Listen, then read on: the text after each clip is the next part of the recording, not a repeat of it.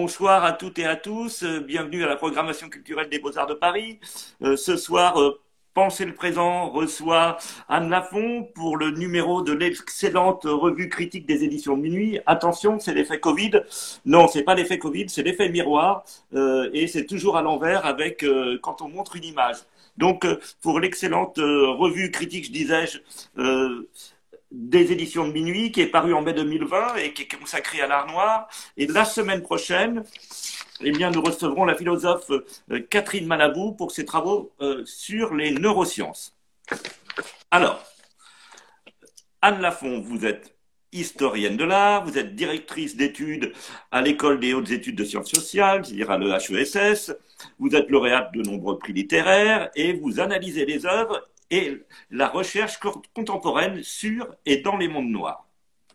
Alors, la première question que je voulais vous poser, Anne Lafont, c'est d'abord, je voudrais revenir sur, euh, plutôt que d'être déjà sur euh, le numéro d'Art Noir de critique, je voulais euh, revenir sur un excellent ouvrage que vous avez fait paraître, donc toujours à l'envers, hein, qui, qui se nomme L'art et la race, et qui est un essai très important sur le sujet, qui montre, euh, euh, donc qui est paru en 2019 d'abord aux presses du réel, il faut le souligner parce qu'ils font un énorme travail.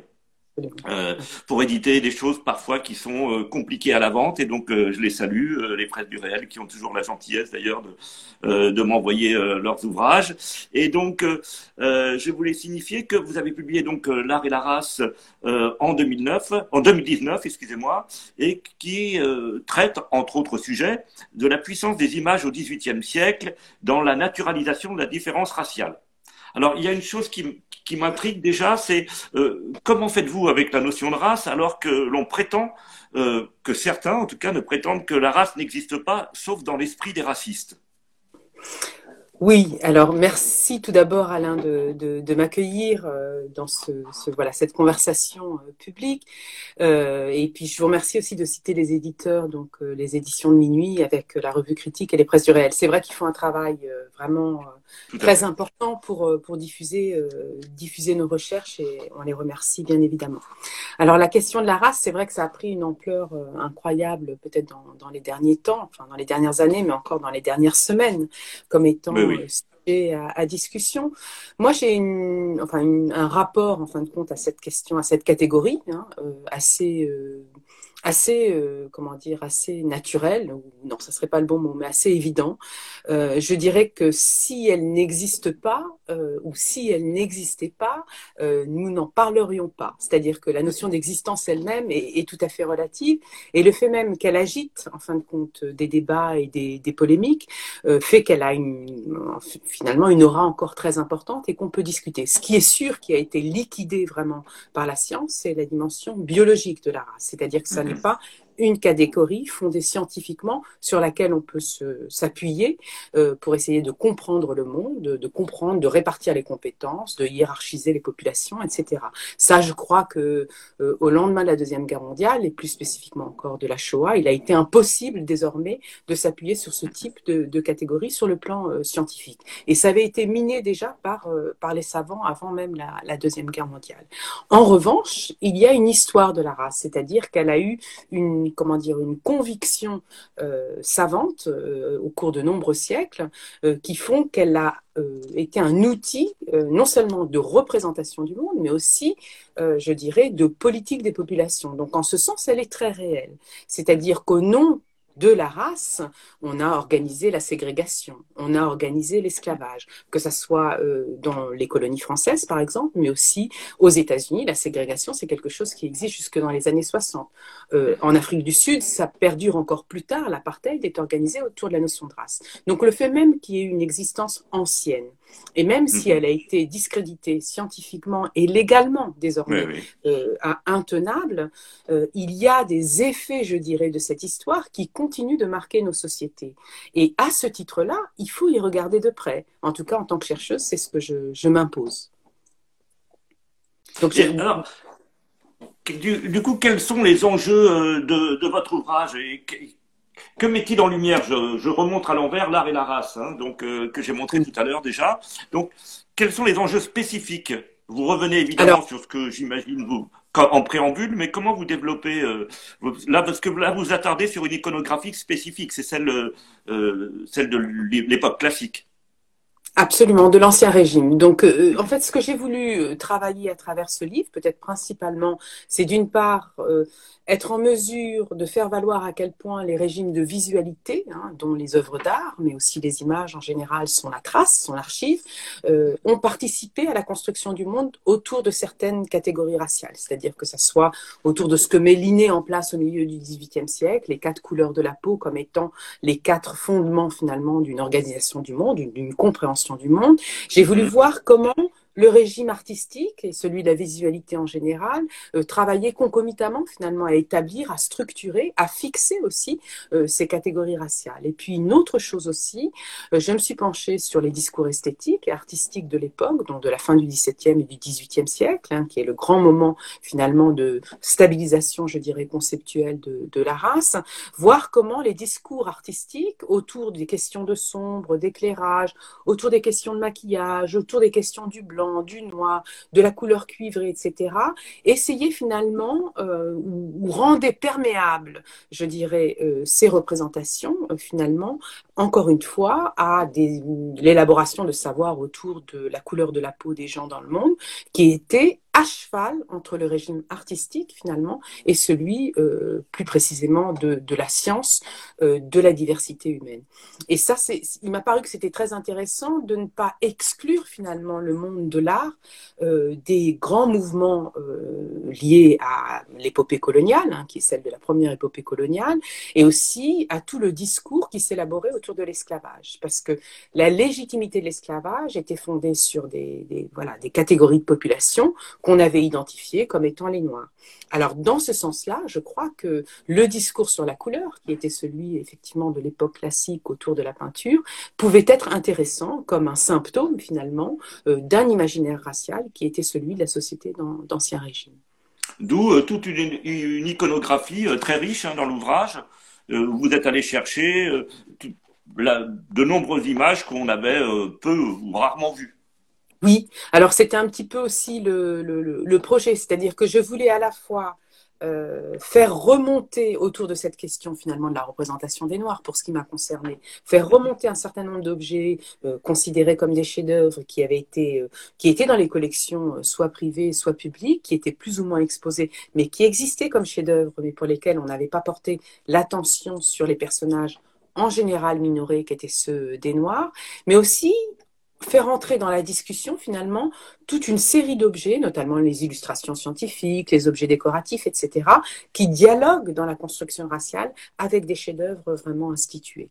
Donc c'était, il y avait une double ambition, c'est-à-dire que revoir le chef-d'œuvre à l'aune de la question noire ou de l'histoire noire, si vous voulez, et en même temps faire entrer en discussion, encore une fois, en prenant l'histoire de l'art dans sa version, encore une fois, comme je le dis, plus ambitieuse, autour d'un régime d'objets qui ne sont pas seulement ce qui a été élu par le musée. Hein. Donc mon, idée, c'était, et je travaille toujours de front un petit peu ces deux choses-là. Il y a le fond de ma recherche, essayer de comprendre finalement euh, ce qu'a été la représentation était une, voilà, une société euh, racialiste et comment, du coup, elle organisait euh, la représentation de ces personnages dans le chef-d'œuvre, mais aussi essayer de voir comment ce chef-d'œuvre n'arrive pas tout seul à l'élection de chef-d'œuvre hein, et, repose finalement sur un faisceau d'objets qui travaillent la visualité en fonction euh, de certaines idéologies qui parcourent la société qui les voit naître. Et vous avez participé aussi, euh, alors parmi les nombreuses missions que vous avez menées, vous avez été conseillère du scientifique euh, la production d'une très importante exposition, hein, puisque au musée d'Orsay en 2019, qui est intitulée Le modèle noir. Pouvez-vous nous, nous, rappeler justement, dans la continuité de vos travaux, en quoi consistait cette exposition et quel a été votre apport alors, c'est une exposition qui s'est donnée pour but de finalement de, de suivre un ensemble de, de personnalités noires du, du 19e siècle, le très long 19e siècle. On faisait commencer l'exposition avec la Révolution française et on allait jusqu'à l'entre-deux-guerres au 20e siècle. Vous voyez, une considération assez large de ce qu'est le 19e siècle. Et euh, l'idée, c'était de, euh, à la fois de documenter un petit peu plus loin, je dirais, tous ces personnages dont on avait des traces mineures finalement mm-hmm. jusqu'à présent, donc et être capable de leur donner une identité et en même temps de, de, de passer outre, si vous voulez, la définition qui a été la leur dans l'histoire de l'art autour de personnages noirs ou nègres ou négresses, etc. Donc ça, c'était un premier objectif. Montrer, là mhm. encore, que la présence noire a une emprise considérable sur euh, euh, le monde des beaux-arts du 19e siècle et qu'il y en a en fait énormément de chefs-d'œuvre qui présentent des personnalités noires. Et puis en même temps, c'était de faire un point aussi sur euh, ce que ce type d'exposition peut apporter un petit peu de commun dans une, voilà, aujourd'hui, autour de sujets qui intéressent peut-être les Noirs eux-mêmes, enfin qui sont en France et puis éventuellement les étrangers, mais pas seulement. Et à ce titre, ça a été vraiment un, grand succès parce que ça a été un succès public euh, phénoménal mm. que cette exposition, un peu comme les grandes expositions euh, Picasso ou autres. Et moi, je me suis inscrite dans cette exposition d'abord parce qu'ils m'ont invité et que ça me faisait très plaisir euh, d'y participer.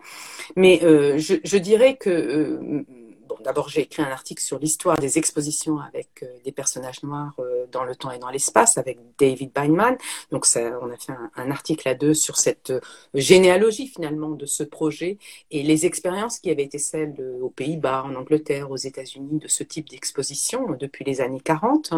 Et puis, dans un deuxième temps, ça a été aussi un travail de vigilance, je dirais, dans le cadre de la médiation et forte un peu de l'expertise que j'avais euh, autour de ce livre finalement hein, et de cette connaissance par le menu finalement de, de, de la question de la représentation des Noirs, euh, j'ai, je crois, euh, avec le comité scientifique, avec euh, le commissariat, nous étions une équipe presque de dix personnes, mmh. euh, j'ai contribué à faire en sorte que l'histoire de l'art, l'histoire du chef-d'œuvre ne soit pas extraite, encore une fois, de l'histoire coloniale et de l'histoire de l'esclavage. Ça veut dire qu'on ne refait pas des tableaux, on n'invente pas des tableaux, mais les tableaux eux-mêmes sont, dans leur interprétation, je dirais, consolidés dans le fait qu'ils s'inscrivent dans un contexte social et historique qui est bien particulier.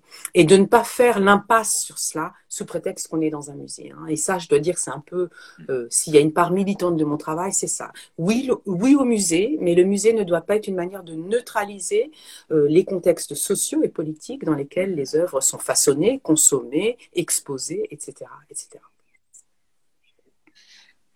Bon, maintenant on va parler plus spécifiquement de ce numéro, donc euh, de l'Art Noir, paru aux éditions de Minuit, hein, qui était un numéro donc de 2020. C'était un numéro qui est conçu et coordonné par euh, Vincent, on dit Vincent de Baen, Vincent de Ben.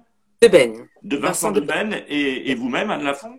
Et donc, euh, je voulais en moi, en consultant un certain nombre d'ouvrages que j'ai trouvés sur, qui avaient été qui était paru entre, dans l'entre-deux-guerres. J'ai vu qu'à l'époque euh, colonialiste, on qualifiait sans aucun complexe euh, l'art des Africains euh, d'art nègre, qu'il était encore courant de définir ces formes d'art, et je cite Ernest Renan, comme le primitif de l'esprit humain. vous avancez, vous, avec un concept qui, qui m'a semblé étrange. Hein. Quand j'ai vu le, le, numéro en librairie, j'étais très très surpris parce que moi je ne suis pas familier de toutes ces notions. Évidemment, j'entends tout le dialogue et toute la, la, nécessité de mettre en avant euh, ce, ces artistes chercheurs qui travaillent sur l'art noir et ce que j'avais pu c'est comme cela que j'avais invité euh, Sandra Delacour qui avait qui a déjà fait elle aussi un gros travail. Mais euh, je vous avançais avec euh, dans ce numéro avec un concept qui est celui d'art noir. Et comment ce concept a-t-il été élaboré et que contient ce concept? Oui alors bon tout simplement, enfin, je... d'abord pour dire qu'on le, projet du numéro, je dirais le titre vient un petit peu après. Hein. Comme toujours, on travaille d'abord à se rassembler autour d'un projet commun qu'on n'intitule mhm. pas forcément de manière euh, très claire, mais c'est un peu l'invitation de critique à, à, rebondir euh, autour de plusieurs publications euh, autour de mon livre.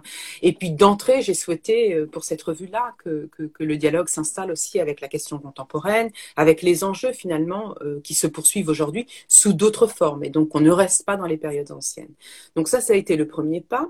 je dirais que le, le, deuxième pas, quand on travaillait avec Vincent Deben, il nous a semblé qu'il était important euh, d'avoir un titre qui correspondait à une définition quand même conceptuelle à minima, qui soit mince. C'est-à-dire qu'on ne voulait pas figer quelque chose qui soit programmatique, qui soit euh, une manière de se coopter dans un club, de faire signer une lettre aux artistes, aux gens qui allaient écrire, etc. Mais bien une définition mince qui serait à minima, justement pour qu'on puisse à chaque fois l'investir, je dirais, de nos recherches diverses, parce que nous travaillons sous des formes très très différentes les uns des autres dans ce numéro-là, sur des sujets euh, tout à fait différents qui touchent à la fois à l'art africain, à, l'art ancien africain, à l'art africain contemporain, mais aussi à l'art de la diaspora africaine. Donc on, se retrouve dans toutes sortes de, de lieux de, création. il était donc nécessaire finalement d'aller plutôt vers le plus petit dénominateur commun, et en ce sens, l'art noir nous semblait euh, fonctionner. Et puis il y a deux autres niveaux où ça s'est euh, renforcé comme une proposition, je dirais, euh, convaincante. Elle me vient euh, notamment d'un de mes étudiants, Cameron Mackey, qui est maintenant professeur, enseignant aux États-Unis, qui faisait une thèse en co-tutelle avec moi et avec l'université de Northwestern. Et dans le cadre de traduction de sa thèse en français pour pouvoir la déposer avec son traducteur, ils ont voulu revenir sur la notion de blackness et ils ont proposé de mettre un N majuscule à l'adjectif. Et j'ai trouvé ça très opératoire. D'abord parce que graphiquement, euh, ça suspend euh, la lecture, puisque c'est n'est pas naturel, si vous voulez. Et puis, mhm. par ailleurs, il me semblait que c'était une manière de rendre majeure, finalement, une question qui avait peut-être été un petit peu minorée. Donc ça, c'est le, deuxième point qui a été important. Et enfin, moi, je le définis encore d'une manière un petit peu plus euh, précise, encore une fois, tout en le gardant à minima, c'est-à-dire que je veux qu'il puisse se déplier finalement de manière différente en fonction des contextes, mais il me semble, ce qui est la, contribution euh, majeure, en tout cas de ma manière de me représenter l'art noir, c'est euh, de ne pas penser l'art noir comme l'art des noirs.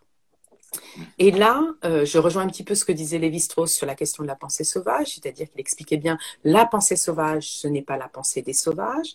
Et dans ce sens, ce que ça ouvrait de penser l'art noir, qui ne serait pas seulement l'art des Noirs, c'était de le penser à l'intersection finalement de l'assignation et de l'énonciation.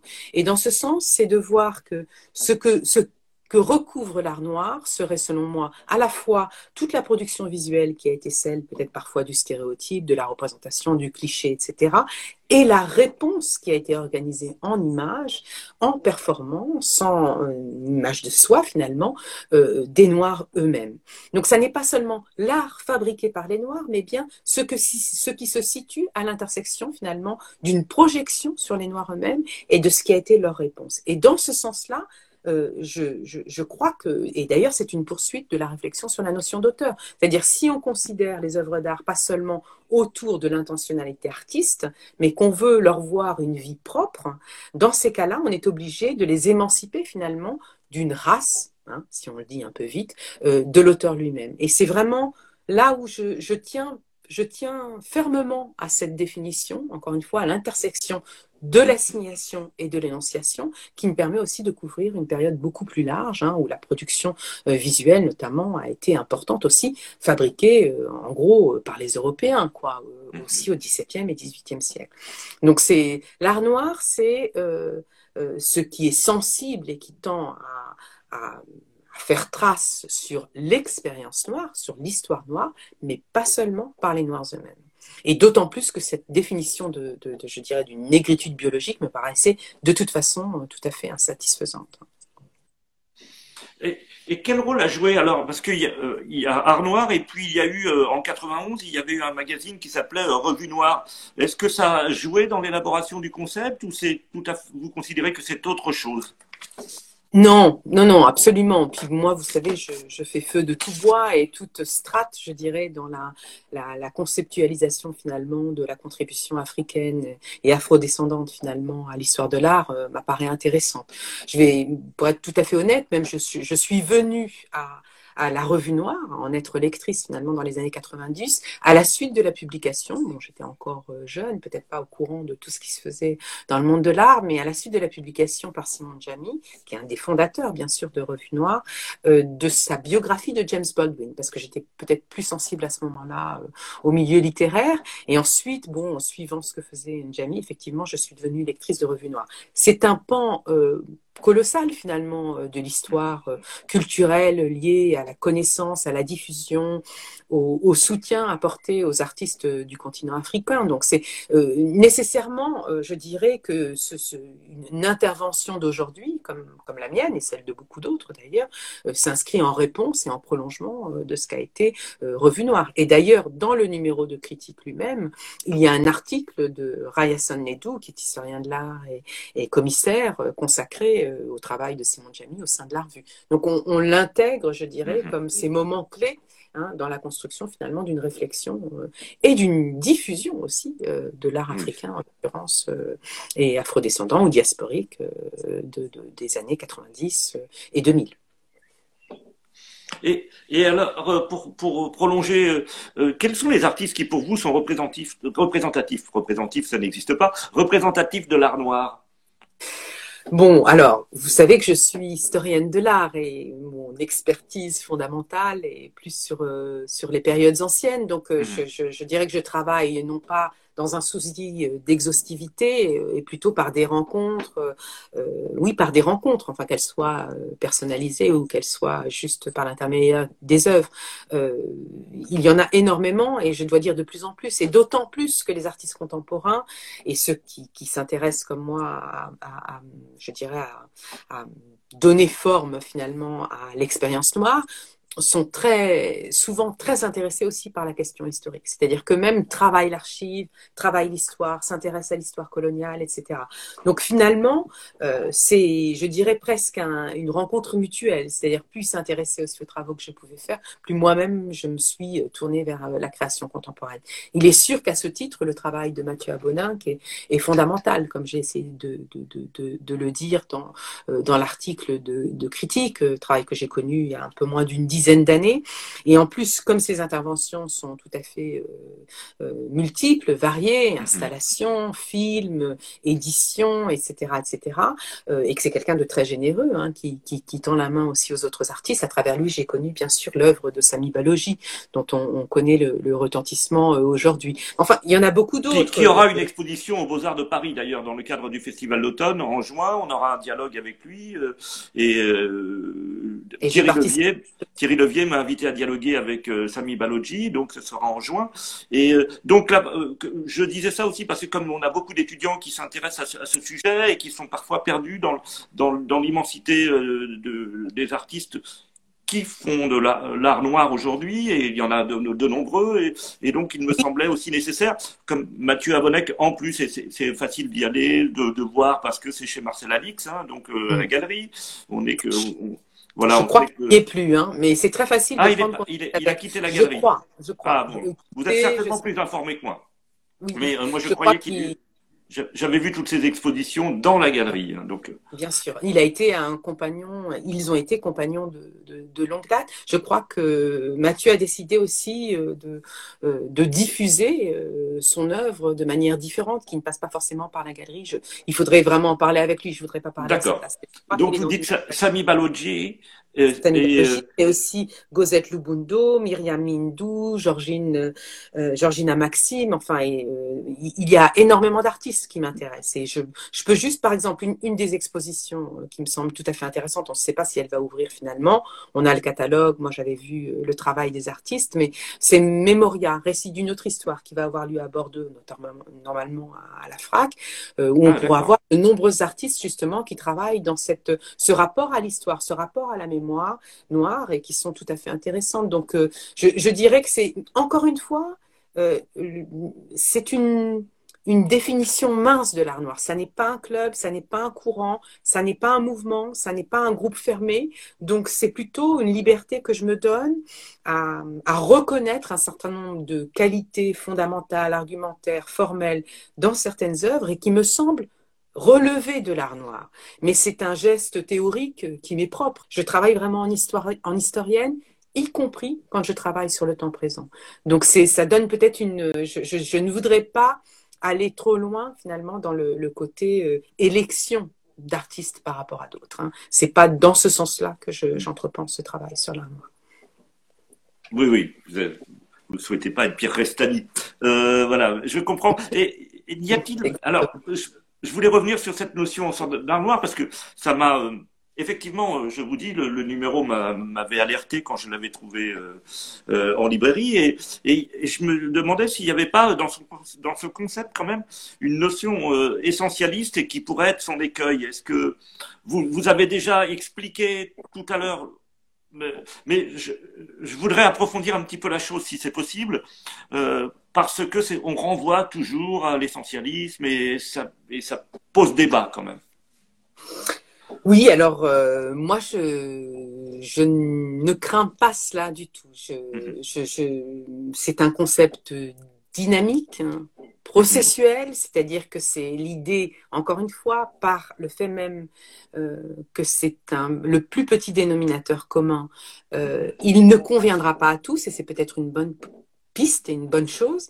Euh, mais en revanche, il me semble qu'il pointe quelque chose qui a été peut-être moins regardé que d'autres choses et qu'il faut le prendre comme un outil accélérateur ou révélateur d'une réalité. Il y a une histoire noire dans les mondes occidentaux, il y a une histoire noire certainement en Afrique, mais encore plus peut-être dans le monde diasporique, et qu'il est peut-être intéressant de regarder de près. Je me dis par exemple, si on fait l'histoire de la chrétienté ou si on fait l'histoire de la Chine contemporaine, à mhm. aucun moment ce type d'histoire euh, sera soupçonné euh, d'être essentialiste. Ça ne veut pas dire qu'il y a un chinois.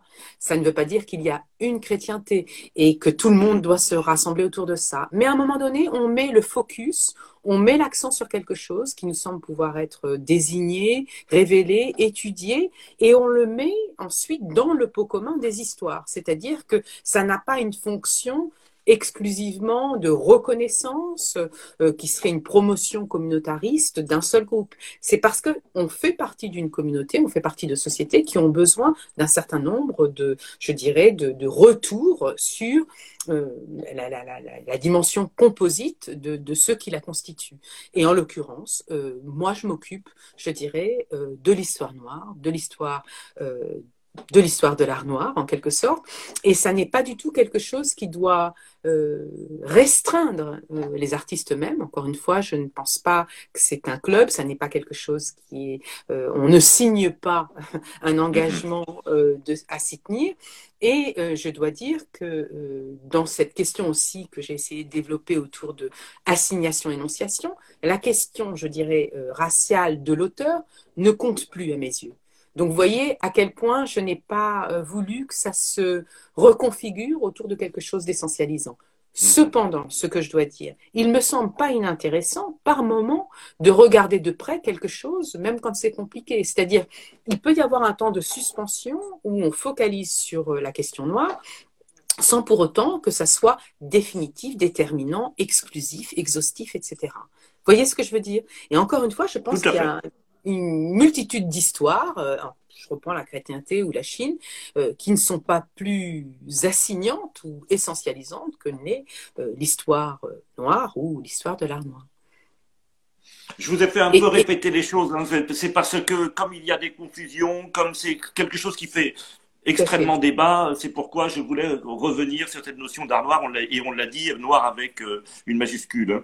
Et je voulais aussi vous, parler d'une chose que vous faites là, en, que vous avez réalisé hein, pour le dans le cadre d'Orpiste au Centre Pompidou. C'est un feuilleton composé de cinq, euh, de cinq épisodes où vous entrez dans le cadre figural de, de l'Atlantique noir. Et alors j'aimerais ce que vous, c'est un feuilleton que euh, vous m'aviez recommandé. J'étais passé à côté, j'ai pu le, le voir. Euh, donc c'est cinq épisodes, si je puis dire. Vous avez des invités. Ou dans un studio, évidemment, euh, vous, euh, il n'y a pas de public puisque les choses ne le permettent pas en ce moment, mais euh, on peut comprendre votre pensée et aller beaucoup plus loin. Hein, et, c'est accessible en différé sur le site du Centre Pompidou. Et je voulais vous demander, et qu'est-ce que ce feuilleton pour que moi je l'ai vu, mais je, je vous demande quand même qu'est-ce que ce feuilleton Anne Lafont pour que vous puissiez expliquer à nos étudiants et à tous ceux qui nous, qui nous suivent euh, en quoi il consiste?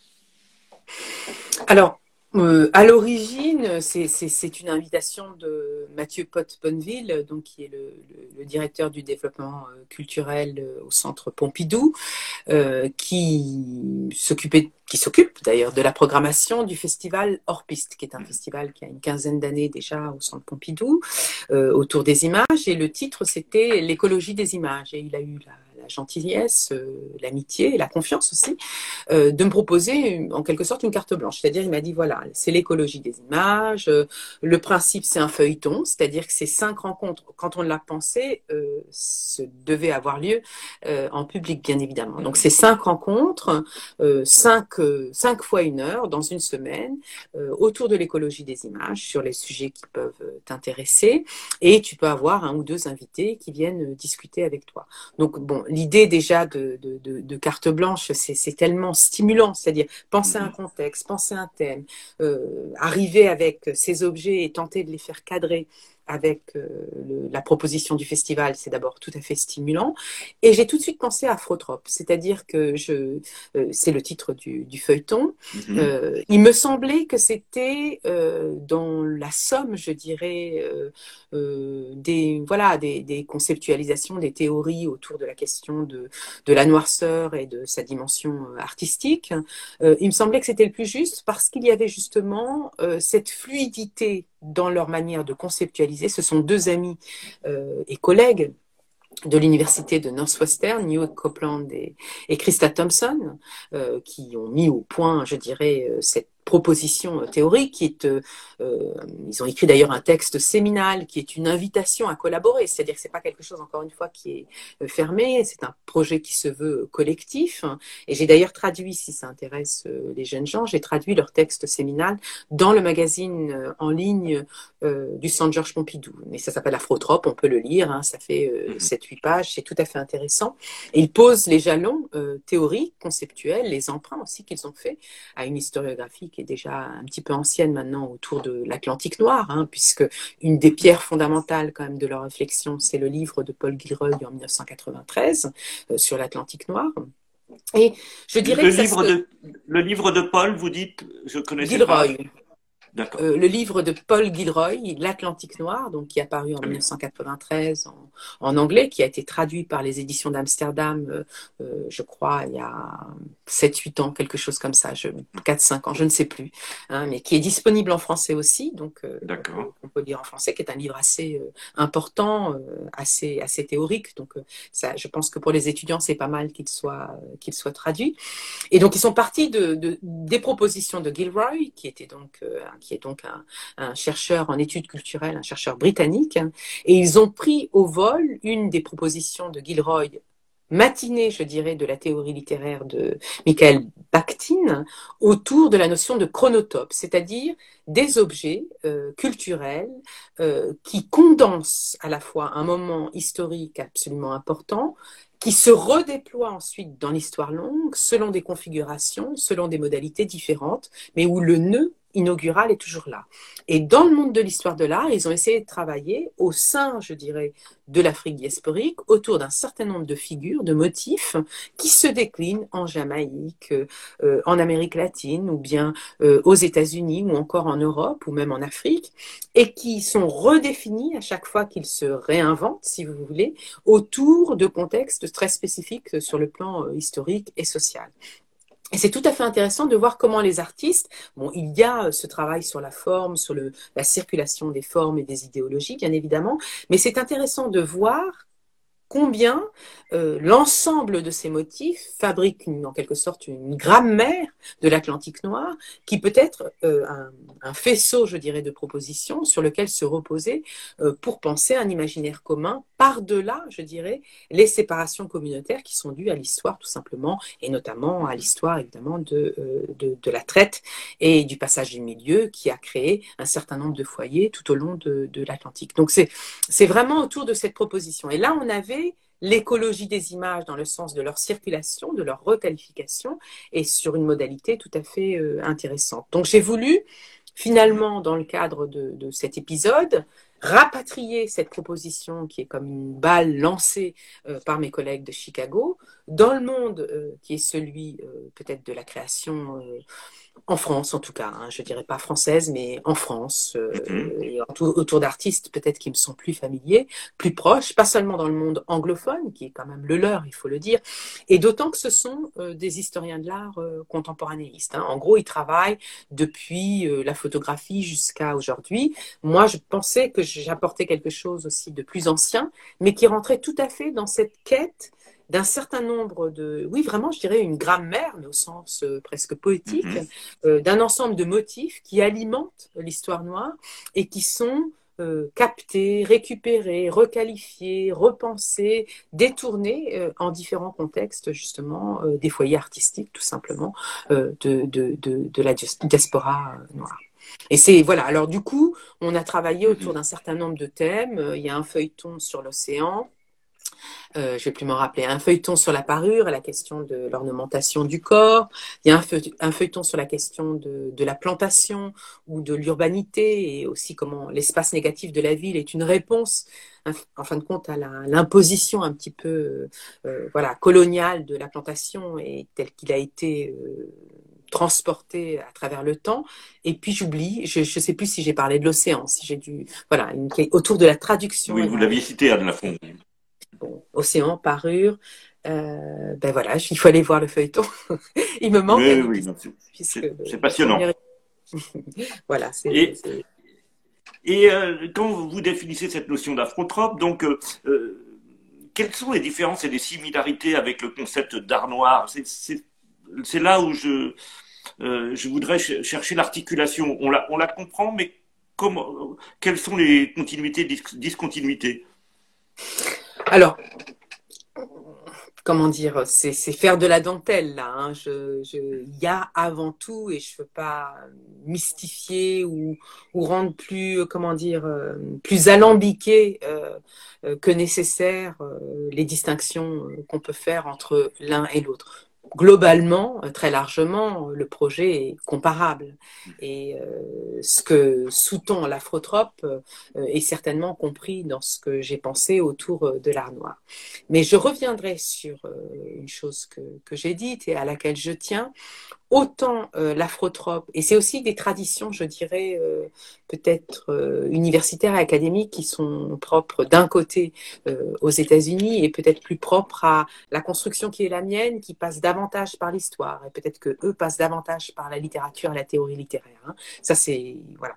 Alors, l'afrotrope a une dimension, on sent que c'est conçu par des contemporanéistes, par des gens qui travaillent sur l'art actuel, et autour de théories littéraires assez récentes Hein, des années 80, 90, 2000, parce qu'ils vont jusqu'à Fred Moten, bien évidemment.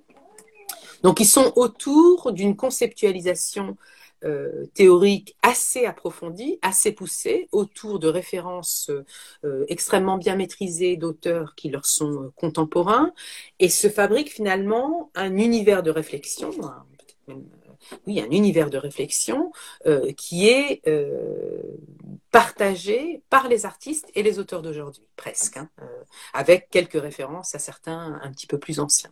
Dans mon cas, et ça c'est l'afrotrope, hein, donc c'est très, mhm. c'est très fort conceptuellement, théoriquement, c'est assez poussé, et du coup le, le projet est assez clairement énoncé, et je crois qu'ils tiennent à cette dimension théorique qui est presque première dans leur démarche. Hein. Ils vont voir ce que ça va lever, je dirais, comme objet à l'issue de cette conceptualisation première. Moi, j'ai travaillé un petit peu autrement, et probablement que l'art noir en est le reflet. Je suis une historienne et euh, je suis plus intéressée encore par l'observation des objets eux-mêmes comme étant les produits euh, justement de pratique, de processus, euh, de négociation, et c'est à partir de cela que je vais tenter une définition théorique. C'est-à-dire, c'est un peu à l'inverse. Et du coup, c'est la raison pour laquelle aussi je tiens à ce que cette notion d'art noir reste très mince, parce que la singularité des objets qui sont à la fin, euh, qui font corpus pour moi, peuvent être très divers les uns des autres. Eux sont plus dans une optique, encore une fois, non pas étroite, mais plus approfondie, plus conceptualisée, et peut-être plus volontairement euh, euh, arrêté comme un projet théorique avant tout. Et de mon côté, euh, c'est intéressant pour moi d'être dans une retenue finalement de la théorie pour voir ce qui va émerger comme objet tout à fait disparate. Hein. Donc les dynamiques se rejoignent, se mhm. rejoignent infiniment. Et moi, je, suis en dialogue euh, permanent avec ce qu'ils mettent sur la table, avec ce qu'ils travaillent, etc.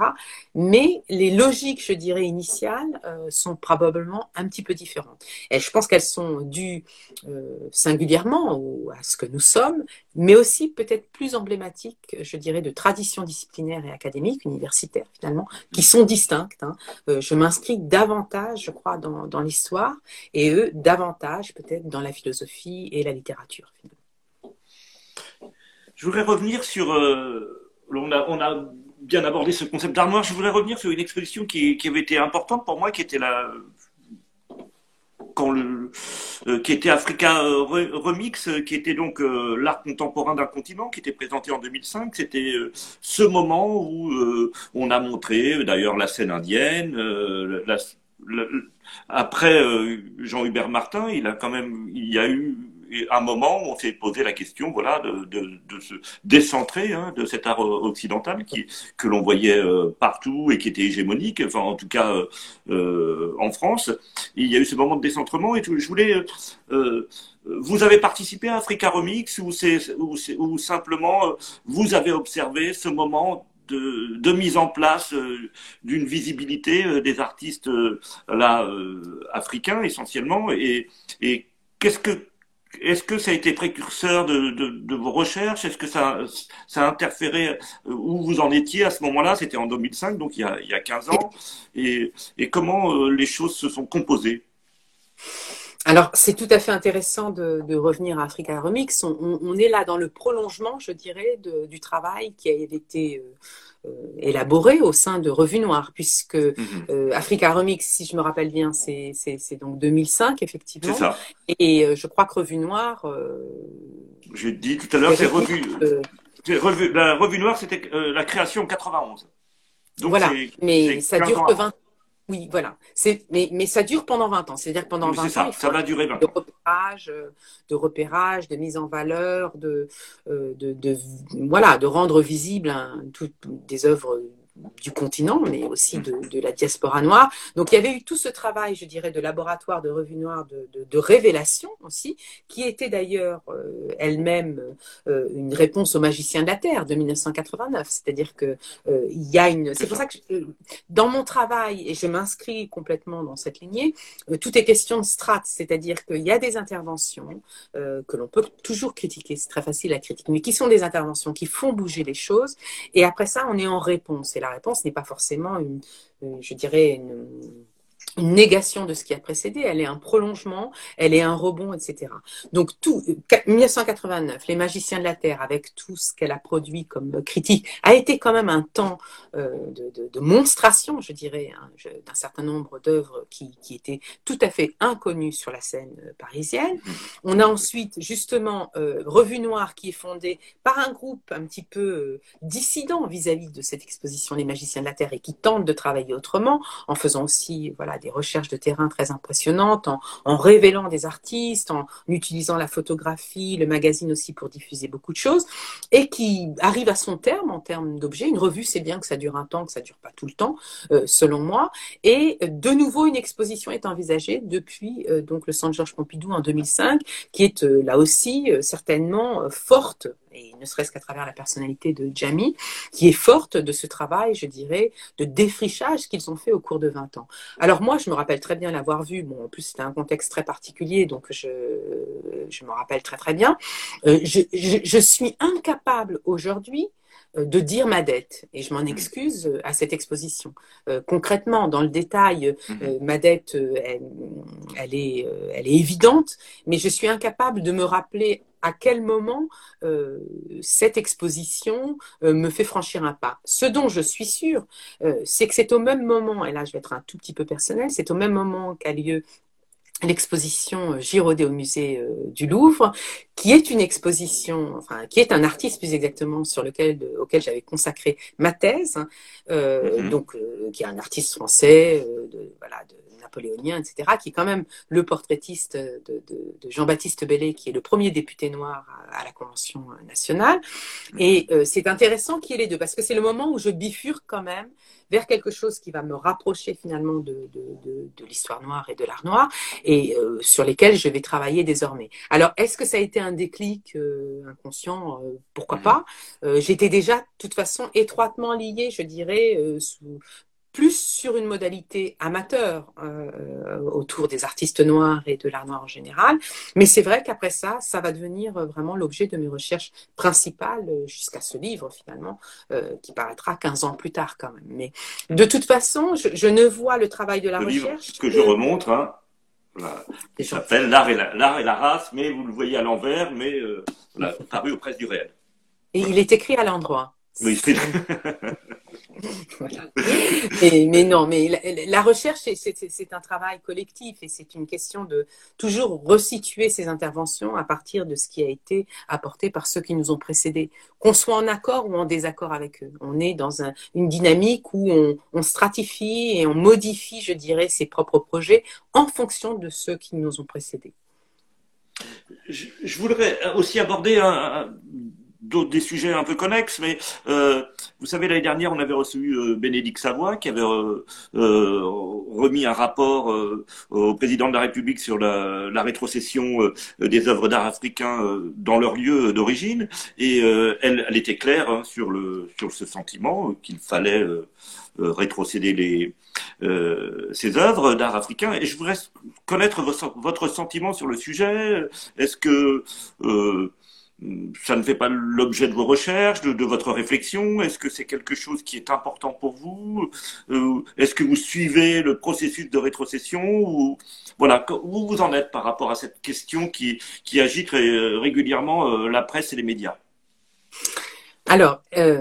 Bah D'abord, ça m'intéresse beaucoup, vraiment à plus d'un titre. Et d'ailleurs, j'avais moi-même écrit un, petit texte pour AOC au tout début de ces questions-là, autour de, du discours à Ouagadougou de, euh, j'allais dire de Sarkozy, mais c'est pas Sarkozy, c'est Macron, excusez-moi, et c'est pas tout à fait le même style de, de discours. Donc je, je et, aussi en, en, écho à la commande du rapport, qui a été quand même, je dois dire, pour euh, pour nous tous, historiens de l'art, euh, un moment euh, clé dans la confiance qui a été portée à par l'intermédiaire de Bénédicte Savoie et Felwin Sarr, à la possibilité, je dirais aussi, de cette discipline de penser les grands enjeux contemporains, euh, d'avoir suffisamment de plasticité et d'implication aussi euh, dans la société pour être un, un, une ressource dans la question euh, justement euh, de, de, du patrimoine tel qu'il s'est constitué en regardant l'histoire en face, etc.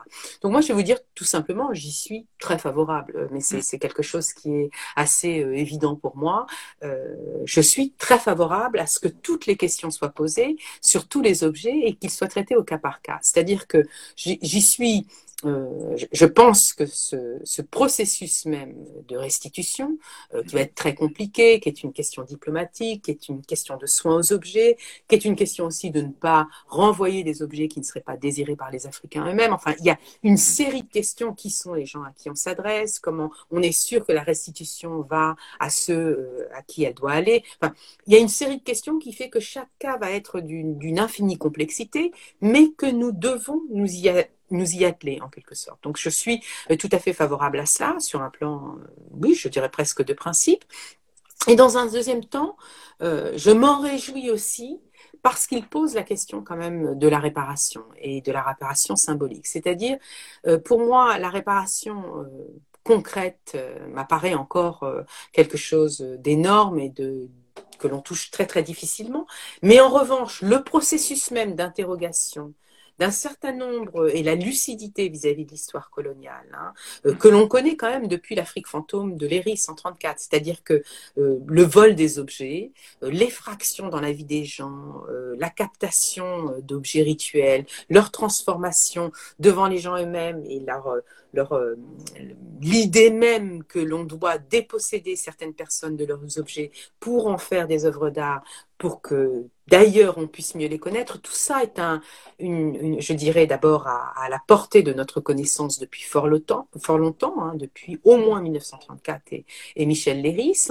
Donc il va falloir en faire quelque chose. Il va falloir se poser des questions sur ce que c'est une œuvre d'art, ce que c'est un objet patrimonial, comment il a été patrimonial. Et toutes ces questions-là euh, peuvent être déclinées au-delà, je dirais même, de la restitution d'un objet par-ci, par-là à des gens qui le demandent. C'est-à-dire que ça engage euh, une lucidité face à l'histoire, une compréhension euh, des inégalités qui habitent nos sociétés d'aujourd'hui et la manière dont on peut concrètement aujourd'hui, non pas repartir en arrière, ça c'est impossible et personne ne le souhaite. Mais aujourd'hui, comprendre que ces processus historiques conduisent à des inégalités qui sont bien palpables aujourd'hui et qu'il faut se poser ces questions-là. Alors il y a une restitution symbolique, il y a des réparations matérielles, il y a une série de questions que nos sociétés d'aujourd'hui sont obligées de se poser.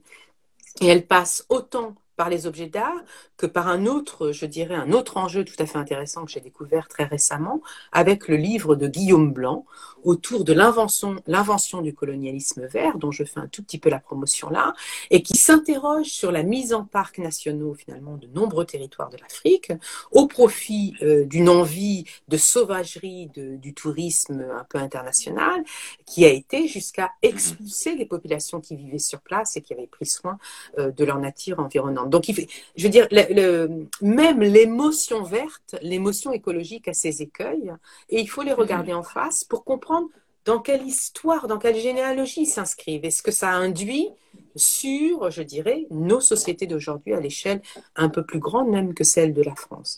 En ce sens, la question de la restitution est au cœur d'une série de questions que nous allons devoir nous poser et dont, euh, je dois dire, je suis bien incapable de dire quelles seront euh, les solutions.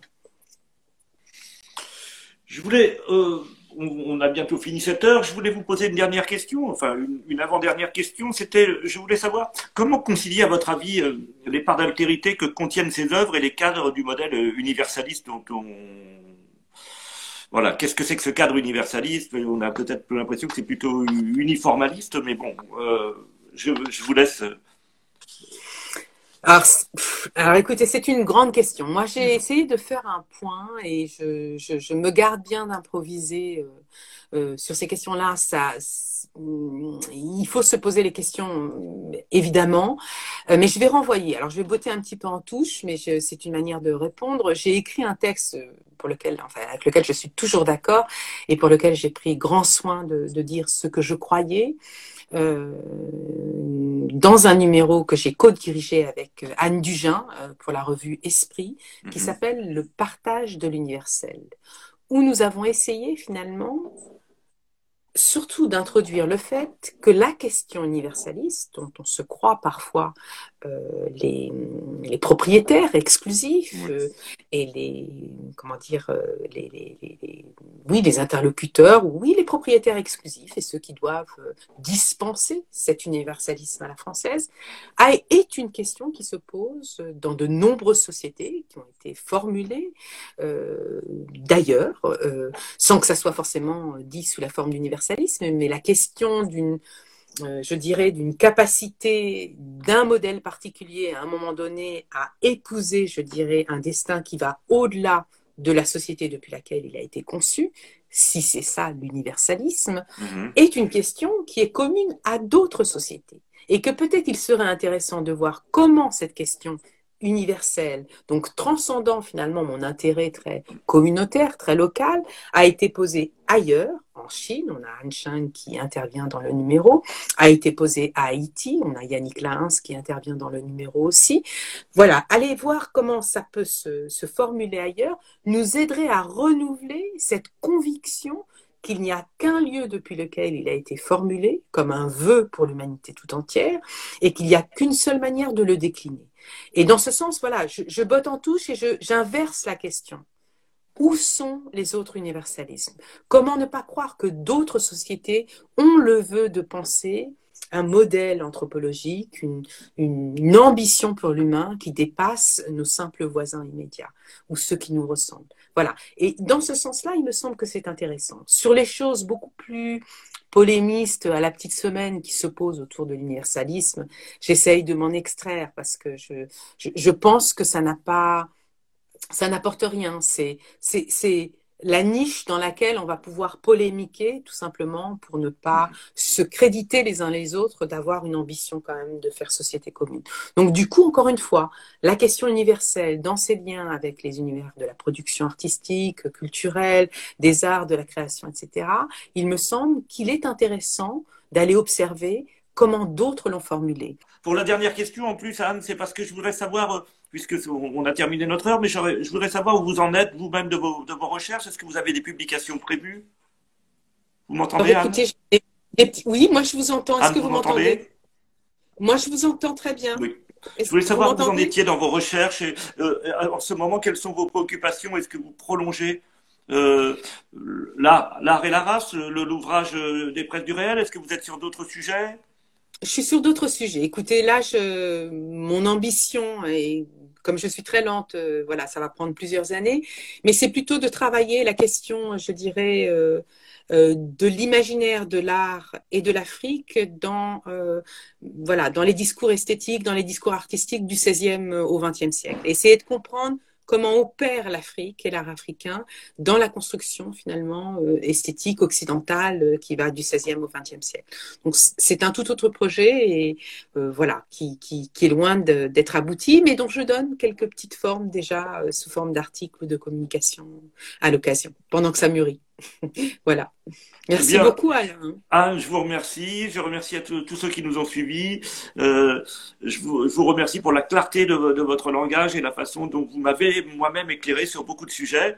Et je donne rendez-vous à nos auditeurs, à ceux qui le souhaitent, pour la semaine prochaine avec euh, Catherine Malabou pour euh, dialoguer sur ce que c'est que l'intelligence artificielle, les neurosciences, etc., le cerveau en général.